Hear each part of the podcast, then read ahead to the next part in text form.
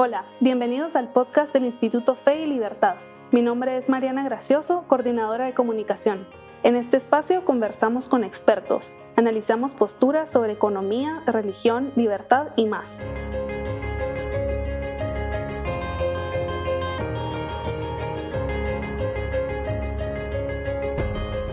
Bienvenidos a un nuevo episodio del podcast Fe y Libertad. Este año el Instituto ha delineado distintos temas de investigación, entre ellos narrativa histórica, libertad y derecho. Buscamos comprender cómo la visión de la narrativa histórica ha afectado la realidad de nuestros derechos y la concepción actual de libertad. Para explicarnos mejor en qué consiste este tema, hoy nos acompaña María Isabel Bonilla. Ella es licenciada en Ciencias Jurídicas, abogada y notaria. Además, ha sido asesora legal por más de 20 años para el Centro de Investigaciones Económicas Nacionales, CIEN. Y además es miembro del Instituto Fe y Libertad. Esperamos que este episodio les sea de mucha utilidad. Bienvenida, Marisabel. Muchísimas gracias por acceder a hacer esta entrevista. Em, quería empezar por preguntarte em, cuál es la visión, digamos, de la narrativa histórica que, afecta los derechos y la concepción de la libertad.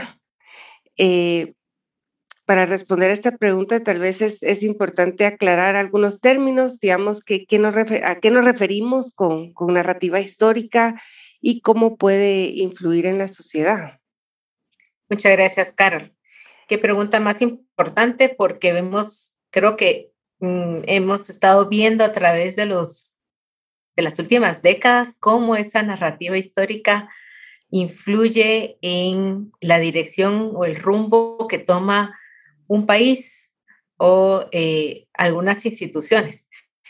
Y considero que narrativa histórica es precisamente eso, contar cuál fue la historia.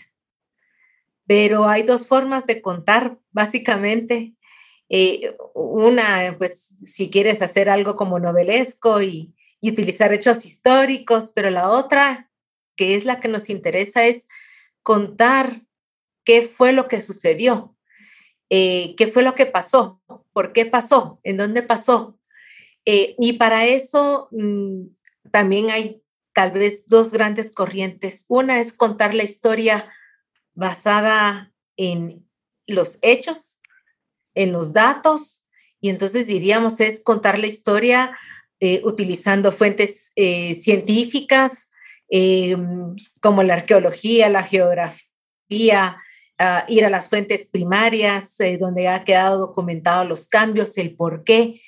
Y, y no es solo contar el hecho en sí mismo, sino conocer qué fue eh, cuál era el ambiente, cuáles fueron esos pasos previos que se dieron para que el hecho que tratas de contar pues tenga una relación en el tiempo, en un lugar y que pues, pueda entenderse obviamente ese hecho. Pero lamentablemente vemos también quienes están tentados a contar la historia sobre la base de tal vez algún, eh, algún momento histórico, algún dato histórico, pero sin la rigurosidad científica y eh, incluyendo mucho lo que puede ser la ideología, eh, tu pensamiento muy, muy particular eh, respecto de una, de una persona, de un hecho.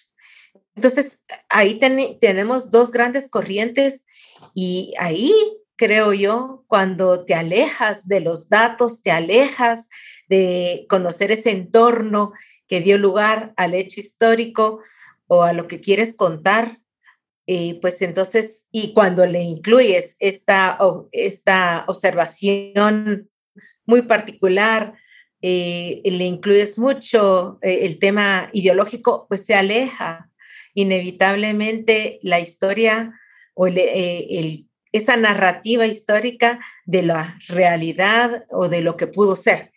Claro está, todo, eh, en todo momento estaremos eh, investigando un hecho histórico una vez contado, pues no se muere allí, sino eh, puede interesar tanto a una persona o un grupo de personas que regresan a la investigación, revisan nuevas fuentes, al final de cuentas, la ciencia nos acerca cada vez más a esos hechos históricos, a confirmar o a descartar. Y creo que eso también es algo importante, hay que tener esa mente abierta porque siempre va a estarse investigando el hecho histórico eh, y tenemos que abrirnos a que pueden surgir nuevas fuentes, nuevos datos y eh, pues habrá que eh, interpretarlos debidamente, pero en la medida en que no se incluya tanto la ideología, a una percepción no clara,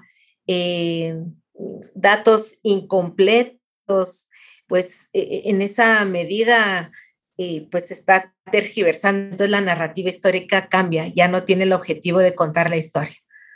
Yo eh, creo que eh, a lo que te refieres es como, como a la, la ciencia de la historia y que se nos ha olvidado un poco para qué es y, para qué sirve, ¿verdad? Y, y creo que nos, también nos, nos dio la, la el deseo, digamos, de, investigar más a fondo este tema, porque hemos notado que muchos países en América Latina están inconformes con sus constituciones y en parte esto tiene que ver con esta falta de eh, realismo histórico, podríamos decir.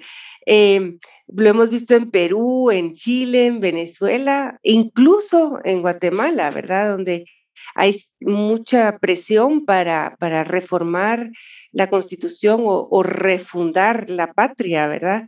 Eh, ¿De dónde surge esta, esta inconformidad? Y podemos realmente ignorar la tradición y la historia y comenzar de cero. Pues eh, considero que, bueno, ¿cuáles son las raíces de esta inconformidad? Pues tal vez pudieran ser eh, muy variadas la pobreza, la desigualdad, eh, eh, esas tal vez las, son las primeras, las injusticias, son las primeras ah, razones que se te vienen a la mente, pero si vas a investigar algunos casos, por ejemplo, el de Chile, eh, la inconformidad venía, hubo un hecho muy interesante ya hace algunos años atrás, pero que generó muchas de estas protestas y que luego se han llevado hasta eh, esta reforma constitucional y una de ellas era ah, queremos estudiar en la universidad y pero queremos estudiar en las universidades privadas.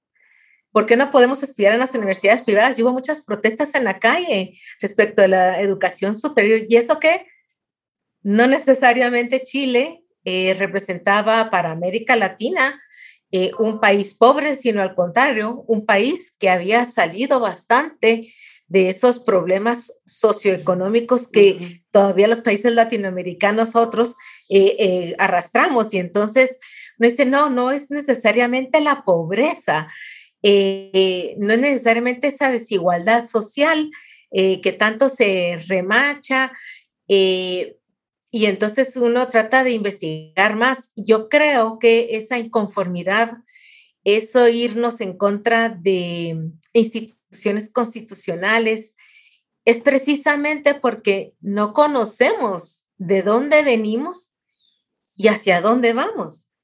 Entonces, eh, si no conoces tu historia inmediata, contemporánea, y menos la historia eh, de algunas eh, siglos atrás y por qué tenemos las instituciones que tenemos y por qué eh, en los países son ahora como son. Si no entiende uno eso, ah, eh, pues está condenado a siempre cuestionar, cuestionar y alguien que tenga un poco, que se salga un poco de esa generalidad y tenga nuevas ideas eh, podrá ser el que tenga la voz cantante y sea el que guíe estas em, revoluciones, estas eh, protestas, estas manifestaciones. ¿Cómo poder reformar una constitución? ¿Hacia dónde reformar una constitución si no conoces tu historia? Eh, estamos condenados a plantearnos nuevamente instituciones que nos van a regresar al punto cero y no nos van a permitir evolucionar. Eh, conocer la historia es, sí, hacer un acto de, de honestidad intelectual y reconocer qué fue lo que sucedió, el hecho histórico en sí, el ambiente nuevamente que existía en esa época, reconociéndolo y avanzar, hacer propuestas para avanzar. Pero no puedes partir de cero. Tienes que conocer esa historia y entonces ahí caemos un poco en el problema, como hemos visto en nuestros países, de quién cuenta la historia. La historiografía de nuestros países muchas veces está eh, sesgada, eh, muchas veces influida por estas ideologías, sean eh, cual sea, pero influidas al final de cuentas y entonces hay una interpretación muy particular de los hechos.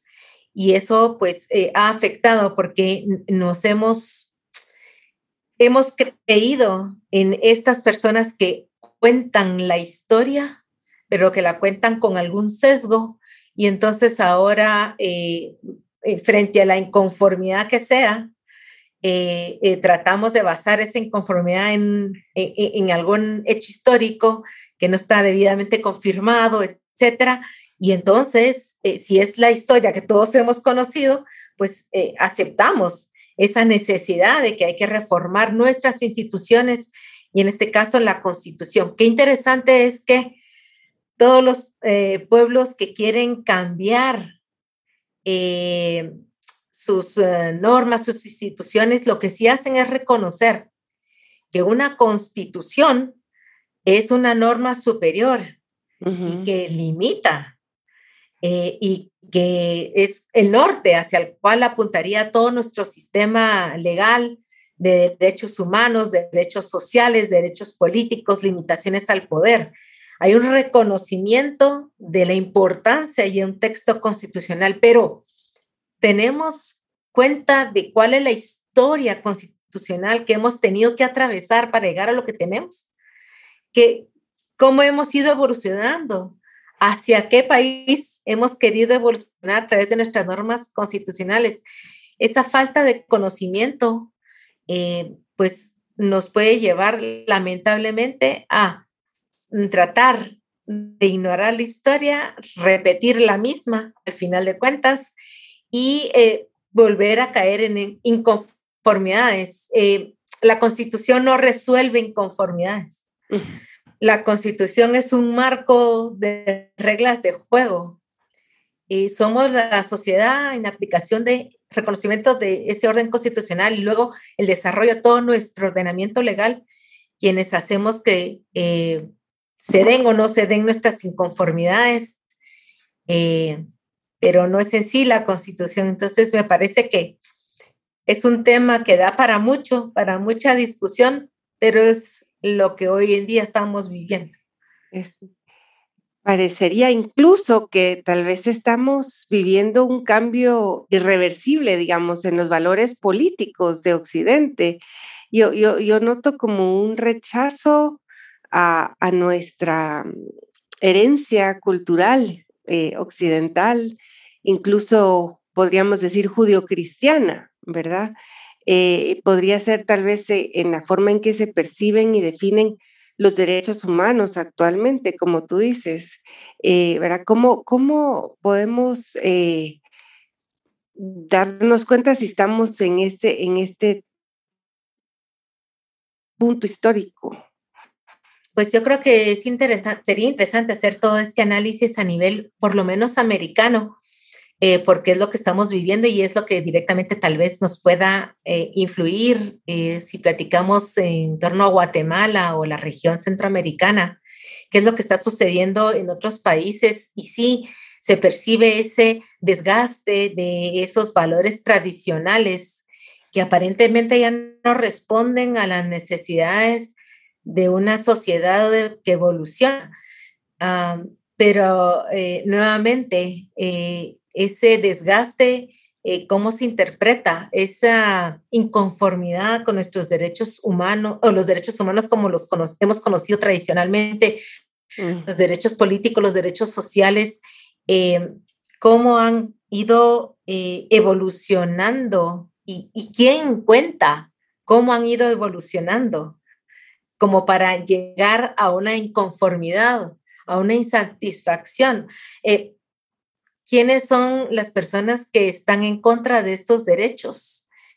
Em, ¿Cómo los plantean? ¿verdad? Eh, y, luego eh, esos nuevos valores. Estamos sí frente a un dilema o seguimos con nuestros valores o cedemos a la nueva tabla de valores que la sociedad impone y, que no son valores eh, con un fundamento sólido o de tradición o de historia, ah, probados bajo fuego estos valores, sino son, eh, a mi muy particular ver, valores eh, que trato de imponer, de creer, porque hay una coyuntura que influye y entonces eh, pretendemos que esos sean los nuevos valores.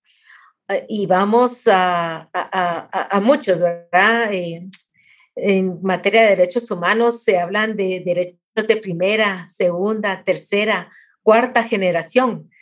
Eh, y son realmente estos valores de segunda, tercera, cuarta generación nuevos valores o son expresiones, necesidades de, eh, que surgen en un momento nuevamente histórico, un momento pero sobre todo coyuntural eh, cómo puedes llegar a explicarlos, ¿no?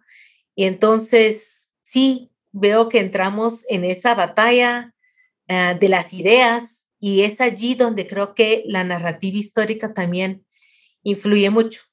Ah, conocer nuestra historia, por qué tenemos los valores que tenemos. Eh, se han probado por siglos, ¿por qué ahora los tendríamos que cambiar? ¿Hacia dónde queremos ir? Si supiéramos hacia dónde quieren apuntalar estos cambios, eh, entonces podríamos tener esa franca conversación abierta para poder definirnos, eh, para poder aceptar cambios o para rechazar los mismos, pero creo que ni siquiera eso nos hemos preocupado por hacer como países. Eh, ¿Hacia dónde queremos llevar nuestros países?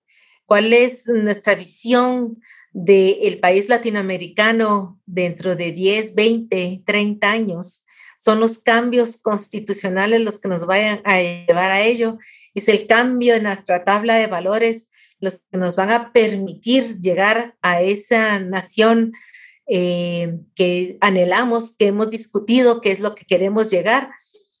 Si ni siquiera tenemos esa discusión o si la empezamos a tener, pero la hacemos ignorando la historia, entonces, pues lamentablemente eh, creo será un intercambio eh, con poca solidez, aunque pueda llegarse a, dar el cambio, pero eh, con resultados negativos o los no esperados, porque no hubo esa discusión honesta entre todos nosotros de, de dónde venimos, hacia dónde vamos. ya me empezaste a contestar la, siguiente pregunta, porque yo eh, te iba a preguntar justamente que como sociedad, ¿por qué es importante que discutamos este tema?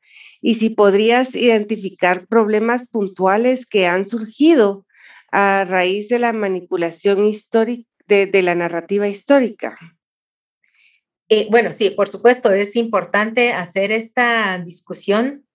Durante las últimas reuniones de discusión de una posible reforma constitucional en Guatemala eh, que se llevó a cabo hace unos seis, ocho años, y, en donde hubo una invitación a muchos sectores para sentarse y discutir en mesas de, eh, de, discusión reformas eh, puntuales a la constitución sobre todo en el sector justicia. Eh, fue muy interesante conocer la versión de la historia que contaba cada una de las personas representadas. Eh, versiones que no tenían un fundamento científico nuevamente la historia se, se, entiende si puedes tener esos datos que te ayudan a, a, explicar. Y entonces, eh, sin esa base, es muy difícil poder discutir eh, por qué una reforma y para qué. Eso era también importante en esta discusión a las reformas constitucionales no había un concepto de hacia dónde vamos, de dónde partimos y hacia dónde vamos, cómo una reforma mejoraría. Había mucha tensión entre las personas que platicábamos sobre la reforma constitucional, algún nivel de resentimiento eh, dentro de los participantes y eso eh, anula lamentablemente la discusión y, los resentimientos que uno percibía eh, nuevamente, cuáles eran las bases de esos resentimientos. A veces eh, historias muy particulares, eh, pero que no pueden, que, bueno, en algún momento pueden ser representativas de lo que pudo haber sucedido en un momento dado en la historia guatemalteca, pero no puede una un acto muy particular generalizarse y eso impactar en una reforma constitucional. Y eh, pues ese tipo de ejercicios que hemos tenido, eh, pues no han dado eh, el, las, no han dado los frutos que se han esperado. El sistema de justicia guatemalteco también está impregnado de esa narrativa histórica que se arrastra y entonces genera prejuicios también. Y, entonces nos aleja de ese ideal de justicia eh, que todos quisiéramos para el país. Y en, son eh, ejemplos eh, tales muy generales, pero que impactan hoy en día en lo que es Guatemala, en, lo, en hacia dónde queremos, quisiéramos dirigir el país, eh, por qué esa lentitud, por qué no eh, mm, podemos eh, defender mm, todas nuestras instituciones como quisiéramos. Y es que esa narrativa histórica llena de prejuicios de cualquier índole nos ha afectado muchísimo. no conocer nuestra historia sería terrible eliminarla como algunos países quisieran eliminar del pensum de estudios la historia, sería el acto más eh, deleznable en realidad, porque nos quitaría el sentido de qué somos, qué fuimos, qué somos y hacia dónde vamos. Eh, no hay que tal vez tenerle miedo a abordar la historia y abordar esas diferencias eh, que pudiéramos tener en torno a, entender o interpretar un hecho histórico. Si tenemos esa base científica, datos, etcétera, eh, podemos discutir mejor, eh, entender mejor, razonar mejor, ah, pero eliminar la historia de, nuestro, de nuestra formación sería eh, terriblemente maligno para todo nuestro futuro. Eh, porque esas tendencias de cambio eh, se asientan y se aferran en las sociedades en donde no existe esta conciencia de qué hemos tenido que pasar para llegar a lo que tenemos. Todo es perfectible, ah, pero eh, perfectible sí tenemos esas bases para mejorar. Gracias, Marisabel. De verdad que em, yo creo que es un tema sumamente importante para, para Guatemala y para, como tú dices, para toda, para toda América Latina. Y pues tengo mucha ilusión de, trabajar el resto del año en estos temas, temas relacionados con, con narrativa histórica, libertad y derecho. Te agradecemos muchísimo em, esta entrevista y eh, esperamos que el público también eh, se interese y se, se, plantee estas preguntas que tú nos haces y que podamos tener discusiones muy fructíferas. Así que muchísimas gracias. Da para mucho. Gracias a ustedes. Gracias por acompañarnos en un nuevo episodio del podcast Fe y Libertad. Para más información sobre lo discutido en este y otros episodios, puedes visitar www.feylibertad.org o seguirnos en nuestras redes sociales. Gracias y nos vemos la próxima semana.